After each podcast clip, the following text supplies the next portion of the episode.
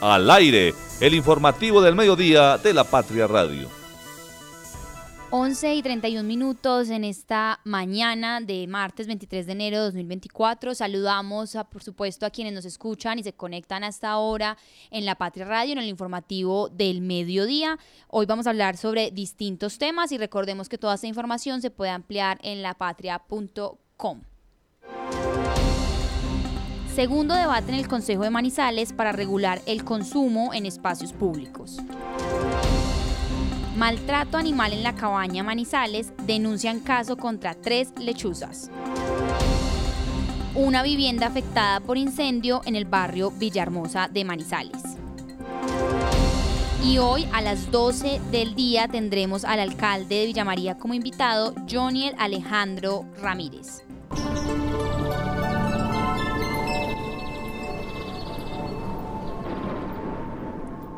Bueno, y a esta hora en Manizales, según los reportes del clima, presentamos una temperatura de 24 grados y como les habíamos comentado, muy madrugados en el día de hoy podemos llegar máximo hasta los 26. Hay una sensación térmica también de 24 y les recordamos a los oyentes que hay que estar muy pendientes de todos estos cambios de temperatura y que las sugerencias de los expertos es a mantener muy hidratados, usar protección solar y pues digamos que de alguna manera lograr ventilar también los espacios en los que nos encontramos para pues evitar estas altas temperaturas. Según el reporte del clima, durante toda la tarde de hoy tendremos un día bastante soleado y no hay probabilidades de lluvia ni en la tarde ni en la noche, por lo que les recomendamos estar muy pendientes. De hecho, en los reportes decía que posiblemente este sea el día más caluroso de todo el, de lo que llevamos de todo el año 2024, entonces por favor estar pues por supuesto atentos a todos los cambios y a las personas que nos escuchan fuera de Manizales,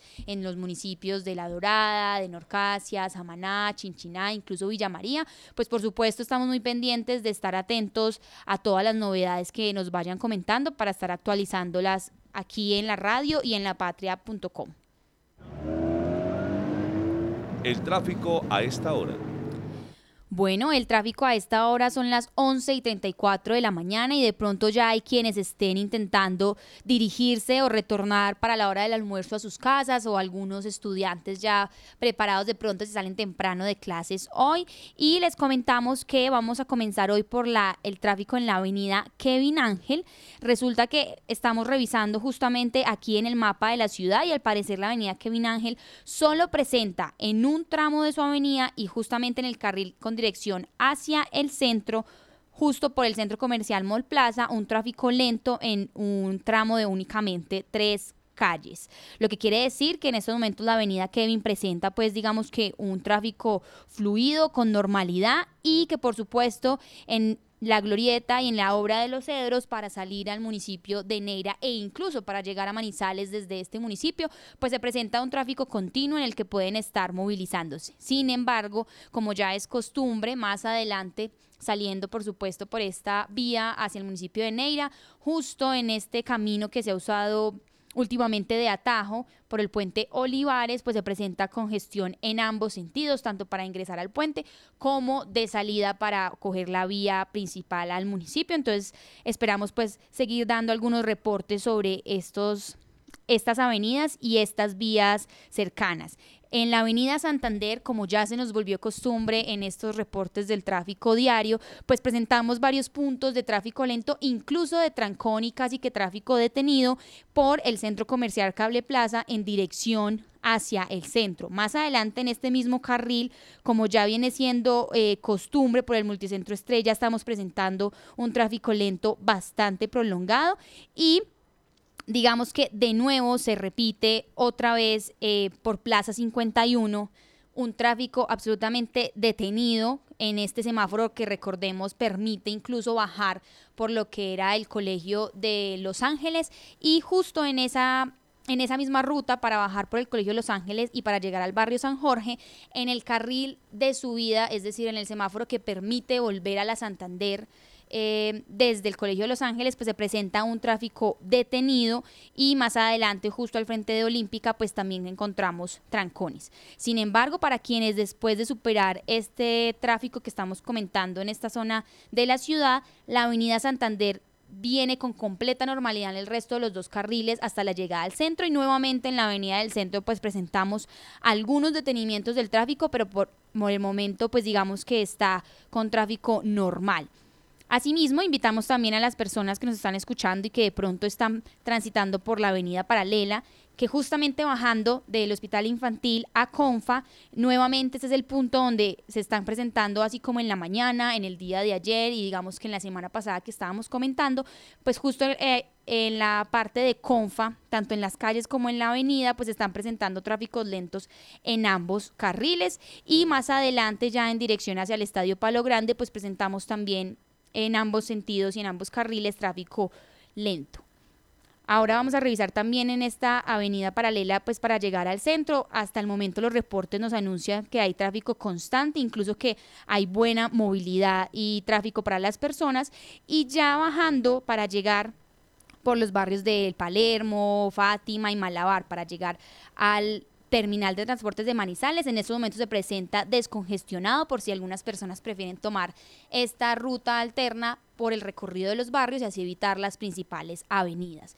Es importante y dejamos de última esta avenida panamericana o más bien la vía nacional panamericana, pues porque comunica por supuesto, a todas las personas que se están dirigiendo hacia el municipio de Villamaría y aquellas que desde el municipio de Villamaría quieren volver a ingresar a Manizales. Aquí volvemos a presentar como es común y hemos comentado, pues un tráfico lento, incluso detenido en la glorieta del terminal y estamos pues obviamente muy muy eh, detenidos en términos del tráfico, por supuesto, en la entrada al municipio. Hoy, como habíamos comentado, tendremos de invitado al nuevo alcalde de Villa María, entonces este será uno de los temas que, por supuesto, abocaremos, ya que ustedes como oyentes nos han comentado que el tema de movilidad para el municipio, pues se ha estado en constante detenimiento y que es uno de los problemas o quejas que más nos presentan.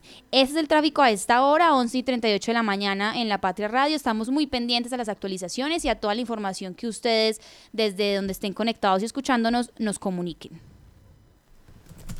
Clic en lapatria.com bueno, y a esta hora saludamos de nuevo y le damos la bienvenida y el buen regreso a Santiago Zapata. Él nos va a estar acompañando hoy en el clip de lapatria.com. Santiago, bienvenido a La Patria Radio. Sofía, queridos oyentes, muy buenos días. Espero que estén teniendo un muy feliz martes. En este día, como ya lo decías, caluroso, al parecer el más caluroso de lo que llevamos de este 2024. Y a propósito de este reporte del tiempo que nos hacías ahora al principio de la emisión, comenzamos con una noticia de carácter ambiental en el territorio nacional y la pueden encontrar en www.lapatria.com y es que el gobierno colombiano aumentó de 795 a 883 los municipios en alerta por riesgos de incendios forestales debido al fenómeno del niño, de acuerdo con las indicaciones que dio esta mañana la ministra de Ambiente Susana Muhammad, que definió la situación como muy crítica en nuestro país. De estos 883 municipios en alerta eh, por incendios, 582 se encuentran en, en, alerta roja. Además, 47 tienen amenazas por deslizamientos y otros 89 están en alerta por desabastecimiento de agua. En este momento hay cinco incendios activos en el país, eh, según eh, indicó la ministra en Tumaco, Nariño. Recordemos que durante esta semana el gobierno nacional va a estar despachando durante estos días en esta región del Pacífico para abordar los graves problemas que se presentan en esta región del occidente de nuestro país y de estos cinco incendios, los de Cali y Bogotá, son los más preocupantes, además de otros que se presentan en dos municipios de Santander, que son Florida Blanca y Piedecuesta. Entonces, eh, el fenómeno del niño está golpeando duro al país, ya sube casi 100 municipios los que están en riesgo en todo el territorio nacional por incendios forestales y un llamado a la prevención hace el Ministerio de Ambiente y Desarrollo Sostenible en cabeza de Susana Muhammad. Así es, recordemos que hemos estado haciendo también recomendaciones eh, sobre estas altas temperaturas y que tenemos que estar muy pendientes de los cambios porque el hecho de que tal vez en días siguientes pues llueva no quiere decir que inicie pues un momento de invierno o de lluvias, sino que por el contrario pues tenemos que estar muy pendientes de esas altas temperaturas. A esta misma hora, 11 y 41 de la mañana, saludamos a nuestra editora de opinión, Marta Gómez. Marta, ¿cómo recibe también todas estas noticias sobre los posibles incendios forestales en el país. Gracias, Sofía. Muy buenos días también para Santiago y para todos los oyentes. Pues es muy preocupante eh, las altas temperaturas que se vienen registrando. Yo te estaba buscando, eh, porque la red de estaciones hidrometeorológicas para la gestión del riesgo de manizales y de calgas, todos los días hacen un reporte y quiero contarles. Eh, en la quebrada del Guamo, por ejemplo, hablando de temperaturas del aire, se ven unos picos en la quebrada del Guamo. La quebrada del Guamo es esta que baja desde la comuna Ciudad del Norte, eh, cercano a eh, Bosques del Norte, San Sebastián y Solferino, que baja ahí en medio de estos barrios, y se han registrado allí temperaturas eh, máximas de 26.9 grados, estamos hablando casi de 27 grados, que es bastante alto para Manizales. La quebrada Olivares también en la Boca toma 25 grados. En la quebrada Manizales en Maltería, que es una zona fría, regularmente temperaturas máximas de 23.4 grados. Eh, y ya en las estaciones hidrometeorológicas que se tienen en la ciudad, pues hay unos puntos bastante altos también en esas temperaturas máximas, como el de la estación eh, hidrometeorológica ubicada en la Check Estación Uribe. Allí se han registrado temperaturas máximas de 28.8 grados centígrados. Entonces la situación no está fácil, compañeros y oyentes. Yo creo que aquí las recomendaciones, como ustedes lo decían inicialmente, y Sofía, em, estar muy hidratados, tener siempre un vaso con agua, jugo, algún líquido que nos esté hidratando y no nos tengamos problemas de dolores de cabeza, de eh, deshidratación, si se va a salir a la calle, pues salir con, es el momento de usar los sombreros, no solamente son para la feria, son para tiempos como este, entonces eh, protegernos muchísimo, el protector solar, Em, eh, eh, la ropa debe ser muy fresca para evitar también ese tipo de afectaciones a la salud. Entonces, creo que en manos de todos está sortear esto. Además de tratar de ser muy ahorradores con el agua, porque ya en algunas ciudades como Bogotá y el Valle empezaron a, hacer reportes de la afectación de los embalses, donde hay embalses, manizales por lo menos pues no tienen ningún embalse, em, pero sí hay zonas del país bastante afectadas que probablemente eh, puedan iniciar con algunos racionamientos, aunque el gobierno nacional ni ninguna de las empresas eh, que proveen energía eléctrica al país, pues ha hablado del tema. Así es, Marta, y como venimos reportando, pues hoy lunes también iniciaron las clases en la mayoría y todos los colegios, al menos públicos, del departamento y de la ciudad, entonces también hay que estar muy pendientes de los niños en estas jornadas en las que van a estar pues expuestos a las altas temperaturas. A esta hora, antes de continuar con otra actualización del clic en la patria.com, saludamos a la periodista Lizeth Espinosa, quien de hecho ha estado cubriendo estos temas también y dando como las sugerencias para la prevención. Lizeth, bienvenida a la Patria Radio. Sí, Sofía, pues siguiendo con ese tema, en Anserva, nuestro corresponsal eh, Rudas, pues también nos reporta un nuevo incendio forestal que se presentó en la vereda del Vergel Alto, en el cual se quemaron aproximadamente 10 hectáreas en, entre rastrojo y cultivos de café, y por esto, pues las autoridades y la Oficina de Gestión de Riesgo, pues están preocupadas por eh, las intensas eh, calores que se están sintiendo y hacen el llamado, obviamente, de nuevo a las alcaldías para que hagan ese convenio lo más pronto posible con los organismos de socorro, en este caso con los cuerpos de bomberos, para poder, pues, eh, digamos, eh, socorrer a la comunidad si se presenta algún incendio eh, forestal de mayores proporciones. Y como lo dijo Marta, pues sobre todo estar, eh, protegernos mucho con ese protector solar, bloqueador solar, y también las personas que, que se van y aprovechan las temperaturas para hacer paseos, pues recordar que si van a hacer esas fogatas, pues apagarlas bien, porque cualquier chispita hace que el juego pues se propague y obviamente eso es lo que genera pues esos incendios de grandes proporciones, que es lo que no queremos que suceda.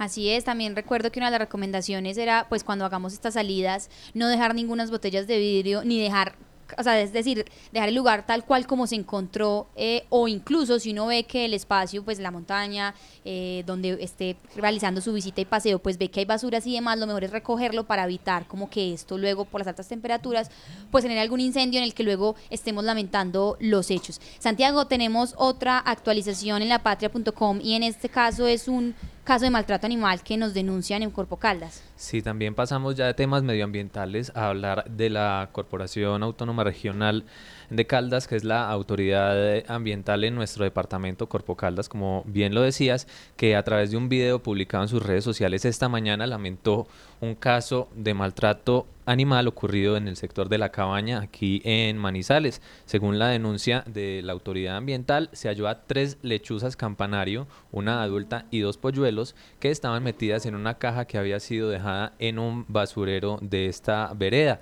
La mayor de las aves murió el adulto, mientras que los pichones sobrevivieron, sin embargo, terminaron en un estado bastante crítico, bastante lesionados, por lo cual fueron entregados a la policía y posteriormente esta institución los trasladó hasta el Centro de Protección de Montelindo para su recuperación por la gravedad de sus heridas y de sus lesiones. Eh, en el comunicado, en eh, la publicación que hacen en redes sociales, ellos manifiestan, rechazamos las acciones de maltrato a nuestra fauna silvestre, los búhos tienen una función estratégica en nuestros ecosistemas, dispersan semillas y controlan poblaciones de otras especies consideradas plagas. Eh, tenemos entonces más información de Corpo Caldas. Así es, Santiago, como usted dice, pues hoy digamos que se prendieron las alertas en Corpo Caldas y la invitación que ellos hacen es a denunciar este maltrato animal que además es a animales y a la fauna silvestre que tenemos, entonces de especial cuidado. En estos momentos tenemos a la voz de Paula Carolina Patillo, Patiño, ella es especialista en Corpo Caldas y pues nos advierte de estas situaciones. Recibimos de parte de la Policía Nacional eh, unos ejemplares de fauna silvestre correspondientes a tres individuos de Tito Alba, lechuza de campanario. Desafortunadamente se trata de un ejemplar adulto que ingresa muerto y dos neonatos. Eh, de acuerdo al reporte que entrega la Policía Nacional, los ejemplares fueron encontrados dentro de una caja de cartón en un basurero en el sector de la cabaña. Invitamos a la ciudadanía a que reporte de manera inmediata los casos de posible maltrato animal, los casos en donde se vea vulnerada nuestra fauna silvestre y los casos en donde encuentre animales silvestres en riesgo o en situaciones de vulnerabilidad o que les generen afectación. En este caso, afortunadamente los polluelos ingresaron vivos y en este momento están bajo eh, la atención de nuestros profesionales y serán trasladados de manera inmediata al Centro de Atención, Valoración y Rehabilitación de Fauna Silvestre Montelindo, donde de la mano de médicos veterinarios, biólogos, zootecnistas y personal operativo esperamos eh, lograr su proceso exitoso de rehabilitación y a futuro poder devolverlos a su medio natural. A estos polluelos les espera un largo camino en su recuperación. Desafortunadamente las condiciones en las que fueron hallados no son óptimas, son animales que están eh, bastante críticos en el momento, por lo cual todos esos esfuerzos están enfocados en salvaguardar su integridad y lograr su recuperación. Y nuevamente los invitamos a denunciar todas las actividades que generen afectación a nuestra fauna silvestre, ya que estos actos eh, no se pueden volver a repetir. Bueno, eh, también la invitación que hacen desde Corpo Caldas, y esto es muy importante a nuestros oyentes, es a denunciar estos casos de maltrato a nuestra fauna silvestre y en general también a los animales, pues, eh, que sucedan y que los afecten estos casos. El número para denunciar es 310-288-3462. Esta es la línea de emergencia de fauna silvestre que está autorizada por Corpo Caldas pues, para recibir todos estos casos. Repetimos, 310-288-3462. Santiago, tenemos una última actualización en el clip de lapatria.com. Sofía, para terminar la información del clic en lapatria.com pasamos a otro tema regional pero relacionado con un accidente de tránsito que ocurrió esta madrugada sobre las seis y cuarto de la mañana en la vía que conduce de Pácora hacia Salamina. El cuerpo de bomberos voluntarios de Pácora y el personal del Hospital Santa Teresita de ese mismo municipio atendieron un volcamiento de un camión eh, en, que ocurrió en el sector de San Lorenzo, como ya lo decía, en la vía Pácora Sobre las 6:15 am, al parecer por un microsueño que tuvo el conductor. Este hombre fue conducido hacia el hospital para su valoración médica. No se conoce pues más detalles sobre su estado, pero también un llamado de atención para todas las personas que viajan y los conductores y todas las personas que se movilizan por las vías de nuestro departamento a que tengan siempre mucha precaución con este tema de los microsueños que ahí en un eh, se cierran los párpados un segundito y ya se puede salir todo de control. Entonces mucha precaución, mucha cautela, mucha prudencia para conducir eh, no solamente en las vías de Caldas, sino en cualquier parte donde se vayan a movilizar. Así es, reportamos un nuevo caso, un nuevo accidente de tránsito en las vías del departamento, lo cual ya pues es venido ocurriendo con mucha frecuencia y lo hemos estado comentando aquí en las actualizaciones. Muy pendientes, por supuesto, y esta y más información pueden encontrar en lapatria.com. Pero Santiago, tenemos sondeo para hoy. Sí, cerramos el clic con un tema que ya se nos ha vuelto eh, recurrente en estos últimos días, que son los temblores, a propósito del fuerte temblor que se sintió aquí en Manizales el pasado viernes y de los eh, temblores no tan fuertes afortunadamente que se sintieron durante el fin de semana también aquí en la ciudad y en el departamento de Caldas. Le preguntamos a nuestra audiencia en lapatria.com si se siente preparada ante un temblor, pero antes de conocer los resultados me gustaría preguntarle a Marta si ella se siente preparada ante un temblor o no. Santiago, pues yo creo que gracias a la patria, a este oficio, uno va entendiendo muchas situaciones de, los desastres y de las situaciones de riesgo que nos rodean a todos. Puntualmente para el tema de los sismos, eh, pues uno trata, aunque es muy difícil decir que uno está completamente preparado para un evento como estos, porque no sabe en un momento dado cómo va a reaccionar, porque somos humanos y tenemos distintas reacciones frente a los hechos, pero pues yo trato de guardar muchísimo la calma, que yo creo que con la calma uno puede pensar a veces mejor las cosas, de cómo actuar, de dónde ubicarse en un sitio seguro de la casa. Em, y pues y, la calma permite que las cosas pasen y pues ya luego como que viene el susto y, y uno ya se, se va reincorporando un poquito mejor. Pero yo recomendaría eh, es conservar la calma, es muy difícil, porque estos eventos y más que son em, situaciones en las que uno se siente tan impotente de no poder hacer nada para controlarlas, pues lo que hay que hacer es ubicarse bien, esperar y, conservar la calma. Yo creo que ahí con eso tiene uno eh, una ganancia muy grande. Bueno, pero yo también quiero conocer cuál es la respuesta de nuestra compañera Lisette. Lisette, ¿se siente preparada ante un temblor? Yo creo que eh, cuando uno va, se ha ido a los simulacros nacionales los que hace. Sí, claro, sí, aprovechando aquí eh, la participación de la empresa en estos espacios de prevención. Sí, entonces la gente muchas veces se cuestiona que eso para qué, y yo creo que eso es tan importante porque nos ayuda a conocer obviamente el lugar en el que trabajamos, en este caso en la patria, pues con esos simulacros nos ayudan a entender cómo debe ser esa ruta de evacuación para llegar a ese punto de encuentro. Y por eso también los organismos de socorro indican mucho que en las casas también con las familias se tenga ese punto de encuentro, eh, que haya uno que sea eh, el más calmado, el más pausado, el que coordine y lidere y lleve a su familia y lo ponga en un lugar seguro. Entonces yo creería que sí, sí me siento preparada ante un evento de eso.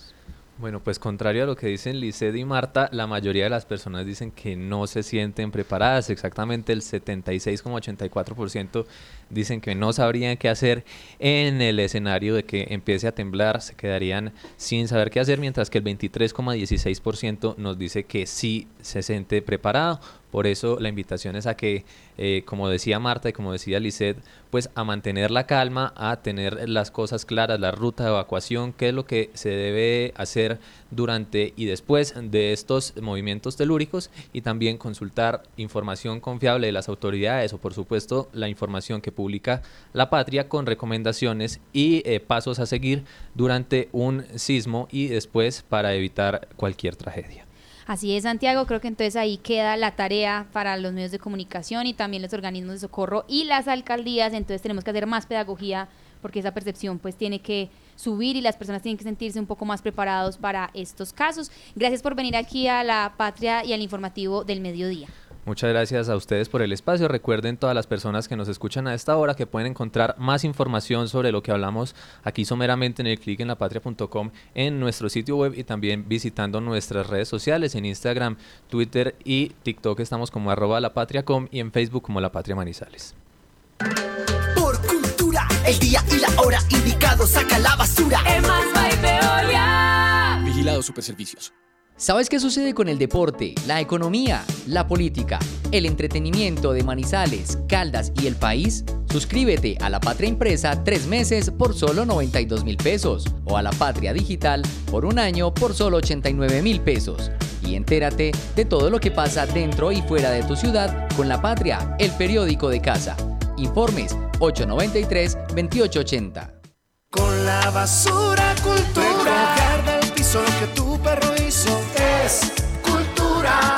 Usar los cestos para eso están puestos. Es cultura, todos unidos.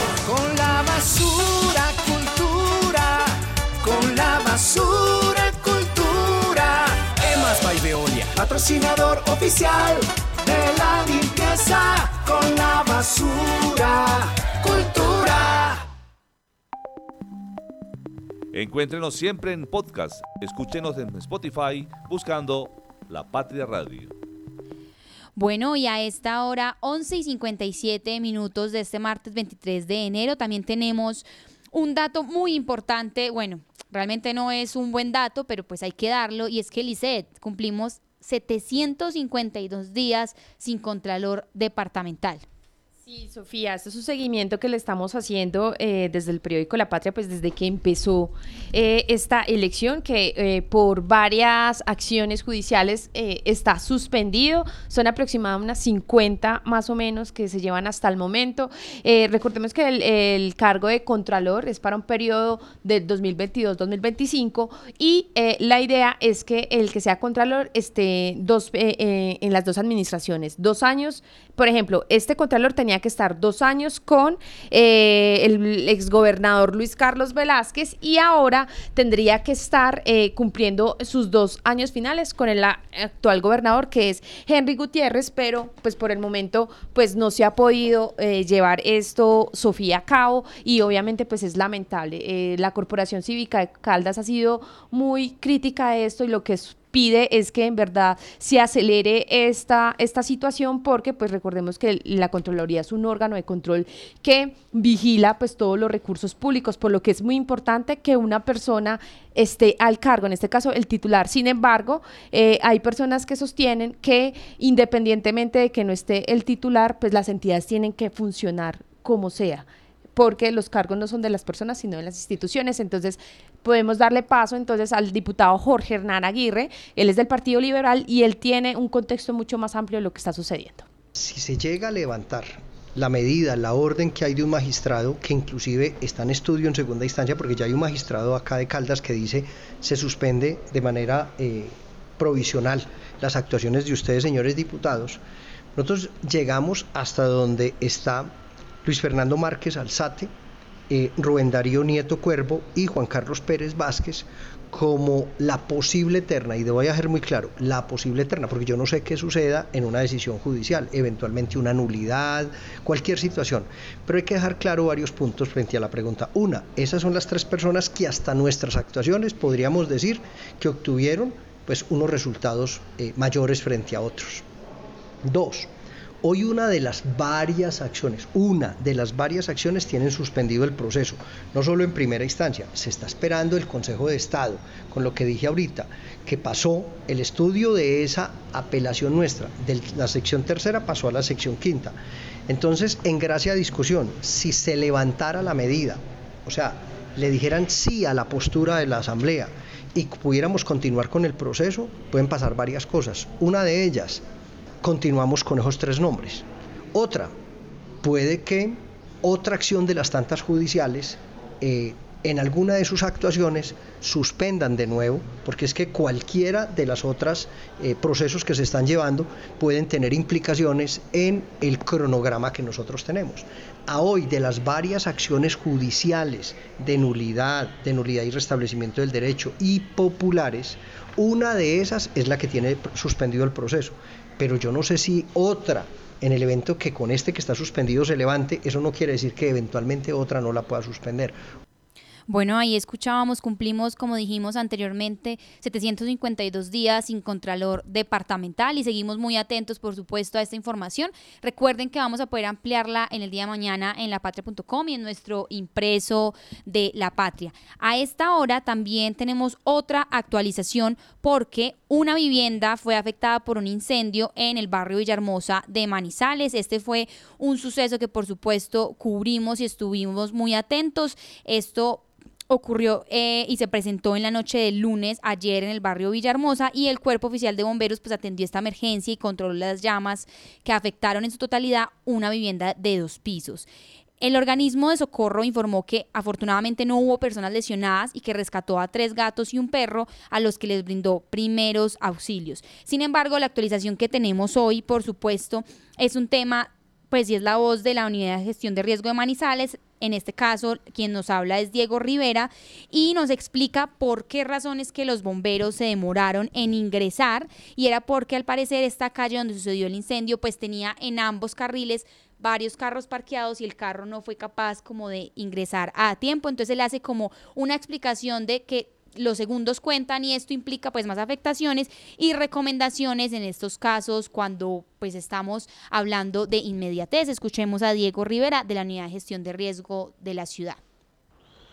El día de ayer sobre las 8 de la noche se recibió el respectivo reporte al Cuerpo Oficial de Bomberos donde se notifica de un incendio estructural que se estaba presentando en la calle 53A, número 1228, en el barrio Villahermosa. Inmediatamente se realizó el despliegue operativo por parte del cuerpo de bomberos oficiales de, de fundadores y también de Palo Grande para realizar el respectivo soporte para la adecuada atención del evento. En ese orden de días, una vez estaba llegando con los vehículos, eh, se identificó que sobre la calle 53A eh, un, vehículos parqueados sobre la calle en ambos, en ambos lados, lo cual dificultó el ingreso de la máquina extintora. En ese orden de ideas se localizó la misma sobre la carrera 12, en la parte superior, ¿cierto? De la calle donde se presentaba pues el incendio, se realizó la respectiva conexión con el hidrante que estaba allí localizado e inmediatamente se procedió a realizar la atención y control del mismo.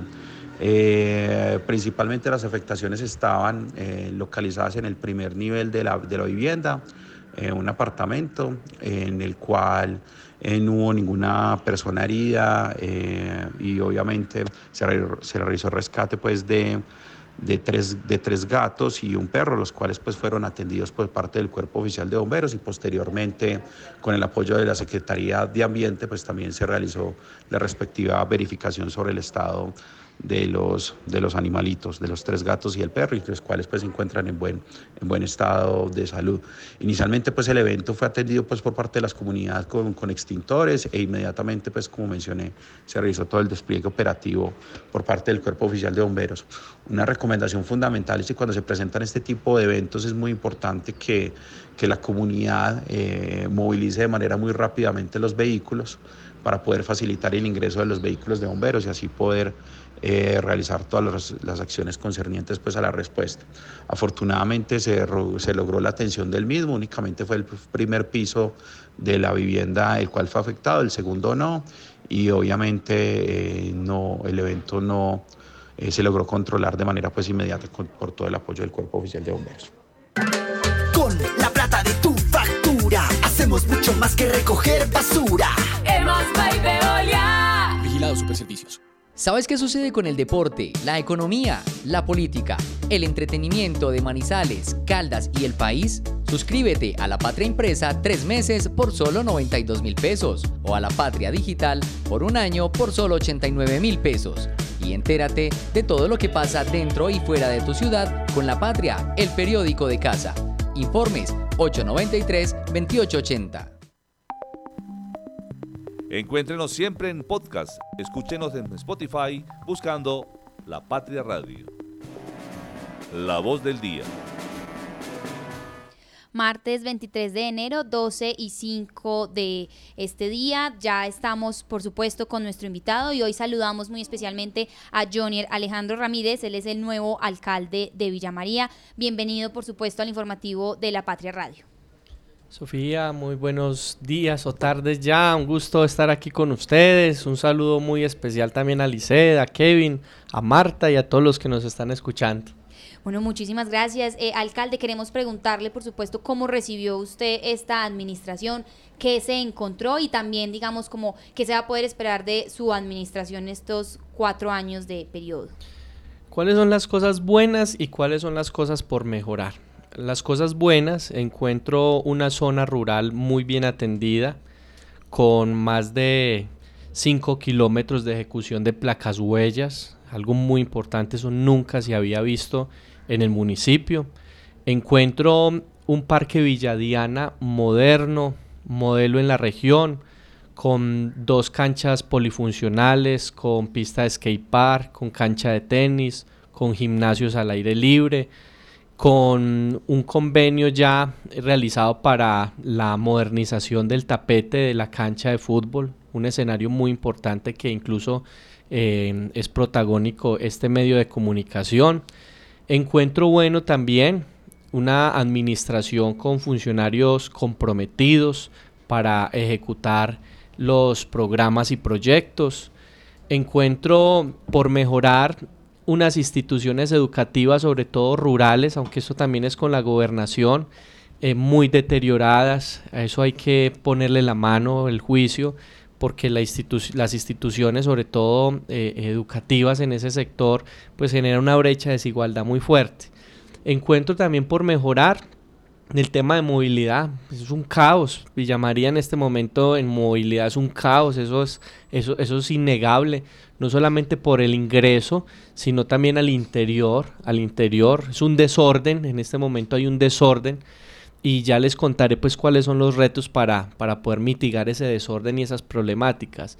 ¿Qué encuentro bueno? Encuentro que en la quebrada Chupaderos, que es donde recibimos el suministro de agua, se están ejecutando unas obras de ingeniería civil por un valor de más de mil millones de pesos, que eso va a permitir eh, contener un poco las empalizadas y que nos quedemos sin el suministro de agua. ¿Qué encuentro por mejorar? Unos acueductos veredales eh, terribles, en ningún sistema, digamos, moderno. Eso es algo que sin lugar a dudas hay, hay, que, hay que mejorar, entre muchas otras cosas. Aquí estoy para, para, para, para que me pregunten y yo contestarles. Bueno, alcalde, pues empecemos. Usted ya nos dio como algunas em, indicios de lo que queremos preguntarle y arranquemos por el agua.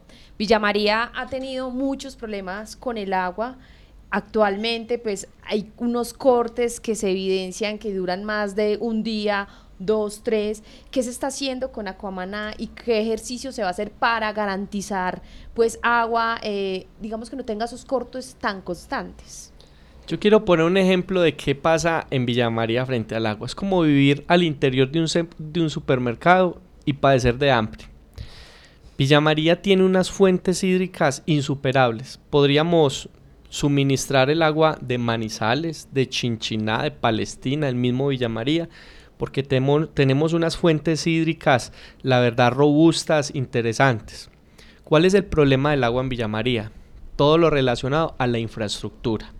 Entonces, la infraestructura de captación y conducción del agua en Villa María se construyó en 1985, cuando Villa María tal vez no tenía ni siquiera 20 mil habitantes. Hoy tenemos 70 mil habitantes y tenemos el mismo sistema de, conducción, de captación de agua en la, vereda en, la, en la quebrada Chupaderos. Es una situación muy compleja. Con esas obras que se están realizando, yo quiero poner, digamos, como un ejemplo a las personas. Digamos, todo el agua tiene que llegar a un tanque, como el tanque de la casa, como decir este celular. Ahí se genera un charquito para, digamos, quitar el lodo y todo lo demás. Luego se va a una conducción, ahí quita la arena, luego se va a la fuente de potabilización. En este charquito, cuando habían empalizadas o aguaceros fuertes, voy a utilizar, digamos, términos muy coloquiales, esos barrancos llegaban o fenómenos de remoción en masa, que es el tema técnico, y taponaban ese charquito. Entonces ahí quedábamos sin agua para todo el municipio. ¿Qué se está haciendo en este momento? Antes de ese charquito se ponen unos tenedores, disculpe, me vuelvo y lo digo usar estos términos coloquiales, unos tenedores. Entonces lo que hace es que cuando hay una empalizada, todos esos fenómenos de remoción en masa, toda esa tierra se queda ahí, el agua va filtrando y ya digamos se puede mejorar el tema, el, tema de, de conducción y captación de agua.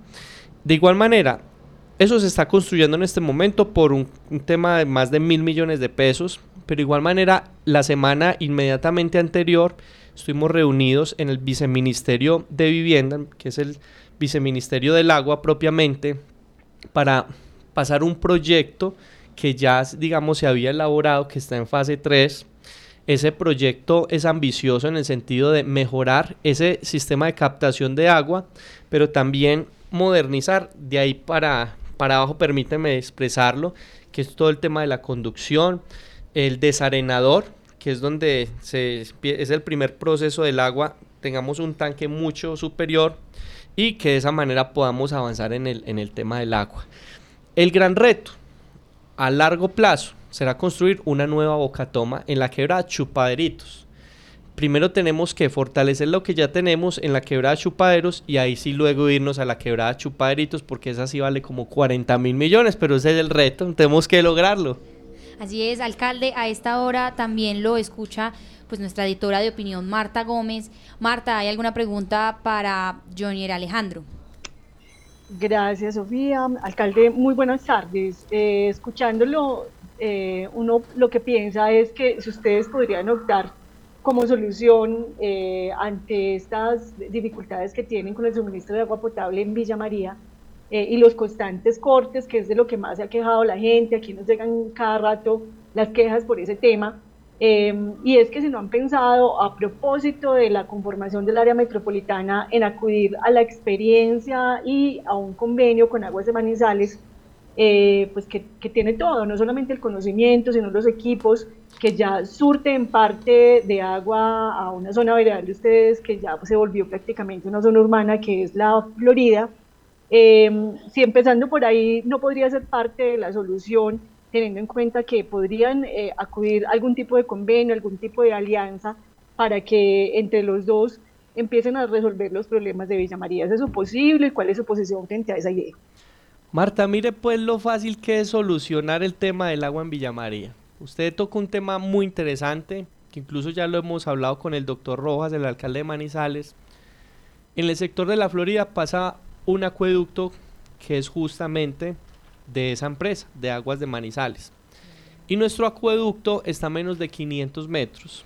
Entonces, si generamos una conexión entre Aguas de Manizales y, y Aquamaná, que es nuestra empresa de acueducto, en el sector de la Florida, a través de un macro medidor, sería una solución a un problema de una manera temporal porque igual toda la capacidad pues no se tendría, Aguas de Manizales no tendría digamos esa capacidad en ese sector de suministrar el, servicio de agua a los miles de habitantes que tenemos, pero sí digamos si se presentara alguna contingencia como la que ya hemos vivido, sí podría tener una solución eh, temporal. Eh, volví toqué el tema con el doctor Rojas, con quien hemos hecho un excelente trabajo, hemos hecho un excelente equipo. Em, porque además, hago un paréntesis, nos hemos quitado todos esos egos. Porque en muchas ocasiones, no digo en la administración anterior para no, no tocar, digamos, sensibilidades, pero durante décadas hay como un, celo entre el alcalde de Manizales y el alcalde de Villamaría, quién es más importante, que si soy autónomo, que no, no. Con el doctor Rojas hemos trabajado excelente, eh, llegamos a construir no importa quién aparezca en el titular, no interesa. Aquí lo que interesa es llevar solución. Entonces, con él hay muy buen ambiente. Ya les voy a contar también algo que de manera metropolitana estamos logrando como equipo. Pero ya hablé con él, él dijo que iba a evaluar, me dijo, estamos iniciando, déme la oportunidad de, de ir consolidando algunos procesos, pero no descarto la idea. También me dijo, hay Aguas de Manizales tiene unos retos desde el punto de vista financiero en este momento pero yo sé que como equipo lo vamos a lograr y aquí despojados del ego, yo sé que vamos a poder avanzar. Es una, una solución temporal frente a una contingencia, llamémoslo un plan Z, porque sin lugar a dudas nuestro plan A siempre será nuestro propio suministro de agua en el sector de chupaderos y ese gran reto que se viene que sería el, el de la otra quebrada que chuparitos, pero también con el Ministerio de Vivienda yo sé que vamos a lograr porque también hay muy buen ambiente. Alcalde, usted pues ya mencionó uno de los temas, digamos que más nos piden que hablemos nuestros oyentes y sobre todo nuestros lectores, es el tema del área metropolitana. Aquí en La Patria Radio pues ya también escuchamos su voz, la voz del gobernador y del alcalde de Manizales sobre el acuerdo que van a hacer para la vía, otra vía de acceso a Villa María. Créame que aquí a diario pues mostramos cómo es el tráfico en la mañana y al mediodía, pues como el acceso, y siempre hay muy mala movilidad para ingresar a Villa María, para salir de ahí. Y digamos que también, como usted lo mencionaba ahorita, incluso en otras vías del mismo municipio pues de Villa María. Cuéntenos ahora sí porque ya hemos escuchado aquí en La Patria Radio pues que por fin es que hay esta alianza entre ambas administraciones incluso también en vías y obviamente la gobernación, pero ahora sí que van a esperar y que puede esperar la gente de Villa María y de Manizales, porque usted también lo mencionaba anteriormente en su opinión, es que es mucho más fácil poder hacerlo con el apoyo también de otras alcaldías y de presupuesto nacional. Entonces, ¿qué se va a ver ahora sí en el acceso a Villa María? En este momento estoy cumpliendo, Sofía, 22 días y medio del gobierno. Y yo diría que sin lugar a dudas el viernes fue uno de los días más de mayor alegría porque nos reunimos el gobernador de Calda, el doctor Henry, el doctor Rojas, el director regional del Invías, Estamos pues ahí en representación de Villa María también. Y hay muy buen ambiente. Entonces el gobernador, el alcalde de Manizales dijeron, bueno Johnny, usted en Villa María sabemos que no tiene recursos para poder solucionar este tema, pero le vamos a echar una manito, lo vamos a ayudar. Entonces eh, dijeron, bueno, usted pone una parte, nosotros ponemos el resto, ellos van a poner en, en ese, iniciando, que ya les voy a decir cuáles son los tres puntos que se van a, realizar, ellos van a poner el 80%, nosotros vamos a poner el 20% en qué. Lo primero es que se va a hacer un estudio eh, de alternativas, ese estudio es para saber por dónde iría el trazo de la vía porque digamos, si vamos a hacer algo, lo vamos a hacer bien hechecito. Entonces, no es lo mismo uno decir, a mí me parece que el trazo debería ir desde la cárcel hasta el sector polideportivo, otro diría no, desde el sector de Estambul hasta la pradera, otro desde la Universidad Antonio Nariño hasta la floresta, no, precisamente se va a contratar un estudio, ese estudio lo vamos a pagar entre las, las tres entidades territoriales, Gobernación, Alcaldía de Manizales Alcaldía de Villa María, y ese estudio, como su nombre lo dice, es un estudio de alternativas. Nos va a decir, mire, se puede hacer este trazo A o este trazo B o este trazo C. El A vale tanto, el B vale tanto, el C vale tanto, tantos kilómetros. Con viaducto o con otro sistema, digamos, de vía, pero ese es el primer paso, que es el estudio de alternativas. Ese convenio eh, lo está proyectando desde el punto de vista jurídico eh, la alcaldía de Manizales, está eh, yo pensaría que en menos de 15, 20 días ya tenemos el, borrador de ese, convenio como tal. El segundo paso sería el diseño de la vía. Entonces, ya una vez conozcamos qué es lo más viable, vamos a decir, listo. La vía va desde el motel El Emperador hasta el barrio La Floresta o hasta el sector del descache en Villa María. Entonces ya sería el, diseño de la vía propiamente y ya el tercero, que sería pues también demasiado importante, ya hice la ejecución. Eh, el Invías manifestó que ellos ya se podrían vincular en la tercera parte, que sería la ejecución. En la primera solamente vamos a estar gobernación, alcaldía de Manizales y alcaldía de Villamaría. Eh, alcalde, en ese sentido, pues obviamente va a solucionar muchísimo eh, el problema de movilidad, pero en cuanto al transporte, movilización de las personas, han también pensado, eh, incluso ya pues con ese encuentro con el alcalde Jorge Eduardo Rojas, de ese tan alienado em, sistema integrado de transporte. El panorama ideal sería no utilizar vehículo particular más que una vía alterna, más que cualquier cosa, es generar un sistema alterno de transporte y un transporte colectivo, con rutas alimentadoras. Eso, digamos, en estos 22 días y medio que llevamos de gobierno, que apenas estamos recién desempacaditos, estamos pues como, como iniciando, eh, encendiendo motores, se está contemplando. Sería muy responsable como profundizar en el tema de cómo sería un sistema integrado de transporte, porque apenas hace un mes se constituyó el área metropolitana a través del formalismo de la notaría, después de la elección que tuvimos, que fue de amplio conocimiento, que fue arrollador, que todo el mundo pues quiere un área metropolitana, por lo menos en Neira, en Palestina, Villa María y Manizales, pero digamos estamos como concretando algunos asuntos, pero definitivamente el deseo de tanto del alcalde de Neira, de Palestina, de Manizales y el suscrito de Villa María es generar un sistema integrado de transporte. donde usted con un solo pasaje se pueda subir, por ejemplo, en el barrio La Pradera de Villa María, subir al parque principal, ahí abordar el cable aéreo, irse hasta el sector, digamos, del cable ya con la línea 3, luego bajarse ahí, irse hasta la Sultana. Obviamente, todo sistema integrado de transporte que pretenda funcionar y perdurar en el tiempo, sin lugar a dudas va a tener que ser subsidiado por el Estado. Si no, es muy difícil buscar un punto de equilibrio porque tendrían que subir los costos del pasaje y eso pues no lo veo tan viable en este momento. Alcalde, yo me quiero volver un poquito al tema de la vía alterna Villa María. La administración del arquitecto eh, Luis Carlos Velázquez dejó un proyecto también trazado con estudios eh, sobre una posibilidad de vía que era donde usted mencionó detrás del eh, motel El Emperador hacia abajo. ¿Qué pasó con esos estudios que ahora ustedes anuncian unos nuevos? Eh, pues que demandan más gastos, eh, fue que estos estudios iniciales no sirvieron, no los dejaron, ¿y qué fue lo que pasó? Lo que pasó?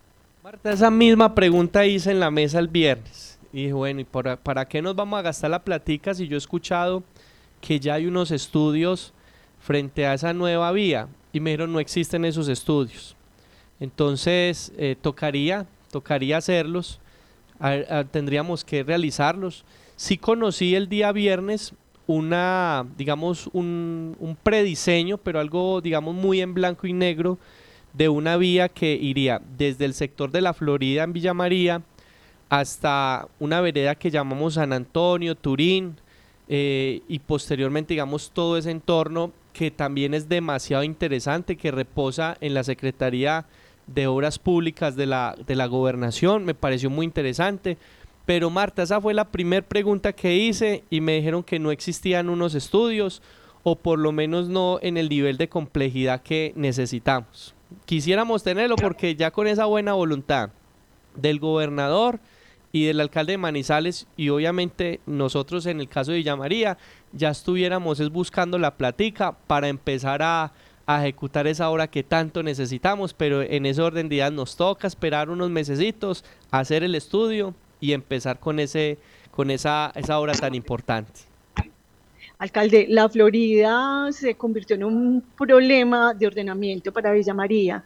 ¿Cuál es su planteamiento eh, toda vez que aquí se requiere es una modificación del Plan Básico de Ordenamiento Territorial para que, para que la Florida eh, deje de ser, como le mencionaba yo ahorita, una vereda, porque ya es una zona completamente urbanizada con características de barrio, eh, y así ustedes puedan recibir incluso muchas más, eh, muchos más ingresos vía eh, pago del predial, porque aquí en, la Florida pues hay muchas zonas que pagan todavía como si fueran zonas rurales o hay unos predios que están englobados y pagan solamente por un predio cuando son varias eh, propiedades las que están ubicadas en algunos de, estos de los terrenos de Villa María. ¿Qué ha pensado usted frente a ese tema que es coyuntural en el municipio, que les generaría a ustedes más recursos, pero tiene un costo político que pues no sé si usted lo, lo vaya a asumir y cómo lo vaya a asumir? Usted me hizo una pregunta muy espinosita, Marta, y aquí le voy a contestar porque hay que hablar con la verdad. Hay que hacer una actualización del catastro, sin lugar a dudas hay que hacerlo. Ya la campaña política pasó. El 29 de octubre en las urnas ya las personas dijeron debe ser Johnny el que debe administrar el municipio de Yamaría y aquí nos esperan cuatro años de grandes retos. Como usted bien lo dice, a nuestra querida gente de, de la Florida, a quien aprecio y respeto muchísimo, pero obviamente hay que actualizar esos predios y van a pagar lo que es justo van a pagar lo que es justo. No podemos decir van a pagar muchísimo, no, van a pagar lo que es justo. Entonces, se tiene previsto junto con, eh, lo voy a decir porque ayer tuvimos un consejo de gobierno, el señor gobernador nos dijo, por favor todavía no lo digan, pero pues usted me hace esta pregunta, Marta, y yo tengo que contestarlo. Eh, hay que hacer una actualización catastral en todo el departamento de Caldas, sin lugar a dudas. Y obviamente Villa María no escapa a esa situación. Esa actualización puede ser por etapas y por barrios, pero sin lugar a dudas nosotros vamos a iniciar por el barrio La Florida. Esa, digamos, es una prioridad. Yo sé que es una decisión muy impopular. A nadie le va a gustar que le toquen el bolsillo, ¿cierto? Nadie va a decir, ay, qué felicidad, vamos a pagar más, ¿no?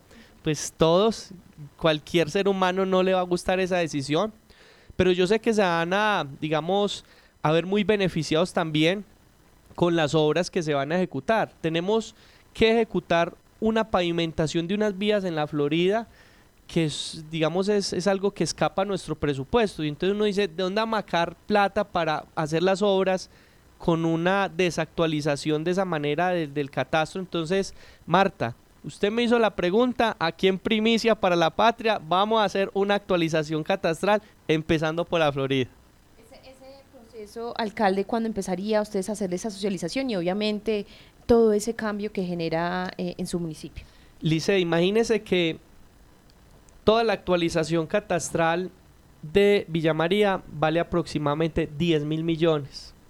Eso es mucho dinero, es muchísimo dinero. Entonces, sin lugar a dudas, tenemos que empezar es por partes, como los barrios de mayor crecimiento y donde veamos que hay una, una desactualización más marcada para llegar finalmente a las personas pues que vemos que tienen más actualizado el, el asunto. Entonces, en estos 23 días de gobierno ya hemos tenido un acercamiento con la Secretaría de Hacienda de la Gobernación para mirar, y hay que hacer una vaquita ahí, hay que hacer una vaca. Gobernación pone tanto, Alcaldía de Villamaría pone tanto, incluso se está eh, buscando con el área metropolitana también, digamos, para avanzar en, en ese asunto. Pero yo diría, y eso lo puedo decir abiertamente, sí o sí tenemos que empezar este año, este año para poder ejecutar las obras, administrar bien esos recursos y poder avanzar. Pero eso tiene que quedar este año, así sea de manera parcial, por tramos, pero sí o sí, este año la Florida va a tener una actualización catastral. Alcalde, se nos quedan muchos temas por fuera que queríamos preguntarle, por supuesto el tema de turismo, de la parte rural del municipio y por supuesto también estas alianzas que involucran al Parque Natural de los Nevados, que en gran parte también en la vía de acceso al Santa Isabel y otros temas también como sobre todo la ruralidad. Pero bueno, el tiempo aquí en la Patria Radio también realmente es muy corto. Igual le agradecemos, por supuesto, haberse pues aceptado esta invitación, venir acá y ampliarle y volverle a decir que este es un espacio pues abierto, de micrófono abierto para poder conversar con usted en lo que queda de su administración. Muchas gracias Sofía y antes de que pasen dos años vamos a tener a también Lisset el Boulevard de la Quinta. Eso pues lo hablaremos en otro espacio, pero allá se van a ir a comer la obleíta, a comprar la empanadita de la señora Villamaría que con eso sobrevive. Allá los estaremos invitando, pero sobre la quinta vamos a hacer la calle real, semi peatonalizada y va a ser algo muy bonito para recibirlos con mucho cariño en Villamaría. Bueno, muchísimas gracias a usted y por supuesto a todas las personas que nos estuvieron escuchando en este informativo del mediodía de la Patria Radio. Les recordamos que por supuesto esta entrevista van a poder escucharla a quienes de pronto no alcanzaron con más información en lapatria.com y en SoundCloud. Y por supuesto estaremos ampliando toda la información sobre el municipio vecino de Villa María. Muchas gracias y nos vemos mañana muy puntuales para iniciar en la mañana aquí en La Patria Radio.